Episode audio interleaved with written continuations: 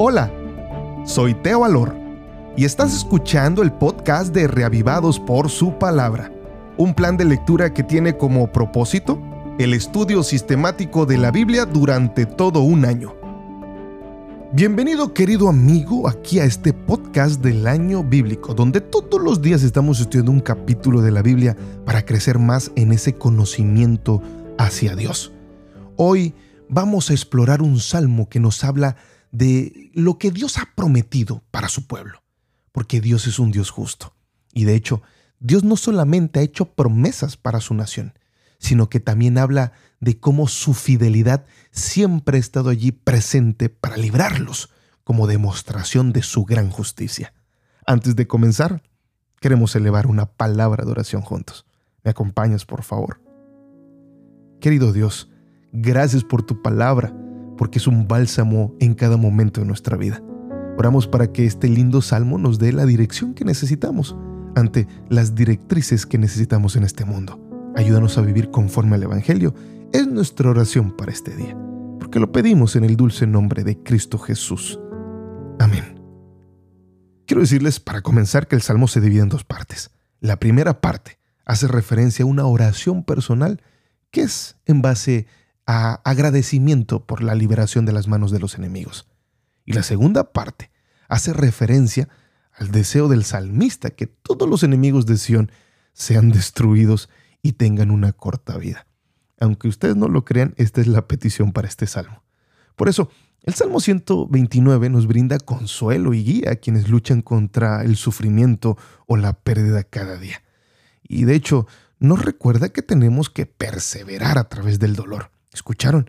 A través del dolor necesitamos perseverar y de hecho también confiar en la justicia y la liberación que solamente proviene de Dios. Tal vez hay muchas personas en este lugar o que están escuchando esto y que están pasando por una situación terrible y que están esperando ese momento en el que puedan ser libres del dolor, libres de la culpa, libres del resentimiento. Bueno, este salmo nos habla de las aflicciones que enfrentamos solo por el hecho de ser parte del pueblo de Dios, porque el enemigo tiene como propósito refrenar nuestra fe, llevarnos al caos, llevarnos a la desesperación y perder nuestra mirada a Dios. Por eso, a través de solo la oración ferviente, nosotros vamos a poder encontrar consuelo y fortaleza en medio de todos los problemas de esta vida.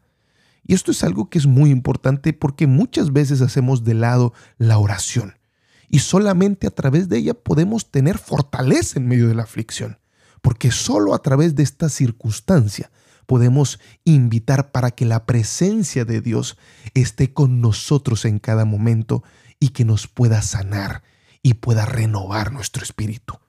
Por eso, el Salmo 129 es un faro que ilumina nuestra faceta esencial de la fe, porque nos ayuda, vuelvo y repito, a perseverar en medio de todo dolor de la vida, la pérdida de un ser querido, la pérdida de un cónyuge, la pérdida de un momento fatídico de la vida, la pérdida de un empleo, el dolor en medio de la frustración y de la ansiedad. Porque sin duda, Dios es el único que puede ayudarnos en medio de toda circunstancia de la vida. Y esto ejemplifica la perseverancia que tuvo el pueblo durante el cautiverio en Babilonia, porque cada verso resuena como resiliencia a medida que atraviesan pruebas desgarradoras, opresión, maltrato. Creos amigos, es que la palabra de Dios es acero refinado por el fuego. Las aflicciones pulen nuestro carácter. No solamente nos quiebran, nos hacen entender que somos fuertes a pesar de las dificultades. Por ello, nosotros hoy de manera similar, así como el pueblo tuvo que vivir el cautiverio y sufrir cada día, hoy tú y yo también como cristianos podemos entender que hay grave aflicción en nuestro pueblo, grave dolor en el mundo. Y tenemos que hacer esto parte de nuestra vida. Eso nos habla el Salmo, porque nos obliga a mantener un espíritu inquebrantable, de perseverancia, a pesar de nuestro respectivo laberinto de sufrimiento esperando sin duda que Dios cumpla fielmente su promesa, que Él cumpla fielmente la promesa que Él ya ha dado para todos nosotros, porque Dios es un Dios fiel que cumple su promesa y ya muy pronto tú recibirás la liberación que estás buscando.